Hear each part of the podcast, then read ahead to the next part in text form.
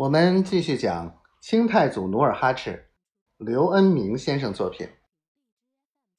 这时，众人又围过来，欣赏着这株有棒有腿、肩宽额窄、白里泛黄、闪闪发光，活像个玉人似的上等参。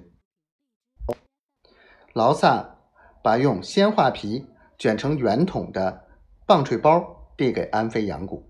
叫他快点把参包好。可是，当安飞羊谷刚从画出桶里撒过土，把参放进去，准备捆绑时，突然十几只大灰狼嚎叫着从山坡上奔跑上来。狼群！额亦都惊慌的叫道。这时，图库什、劳萨。都弯弓挥刀，准备与狼群拼搏。努尔哈赤听到狼群激怒的叫声，暗想：恶狼为啥如此暴怒呢？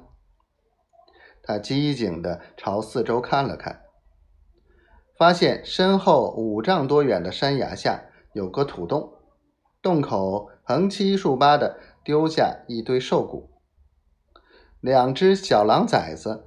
正在兽骨上跳上跳下，狼群越来越近。图库什瞪着眼珠子，拉着架势，准备与狼群搏斗。努尔哈赤赶忙朝图库什喊道：“咱们硬拼是斗不过这群狼的，你赶紧停下，看我的！”正当狼群离他们仅有十多丈远时，努尔哈赤突然窜到洞口，猫腰抓起那两只狼崽子，一只胳膊夹一个，跑向狼群。跑在最前面的一只母狼纵身向努尔哈赤扑过来时，他猛地把夹在胯骨上的狼崽子甩了出去，丢进狼群。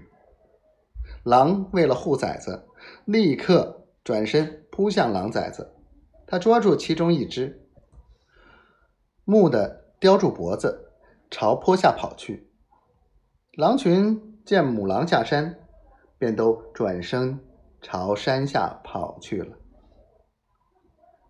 就这样，他们五人避免了一场即将与狼群的生死搏斗。图库什跑过去，紧抱着努尔哈赤的肩膀，称赞道：“好样的，有勇有谋！我看今后……”你就当咱老秃子岭上的小首领吧。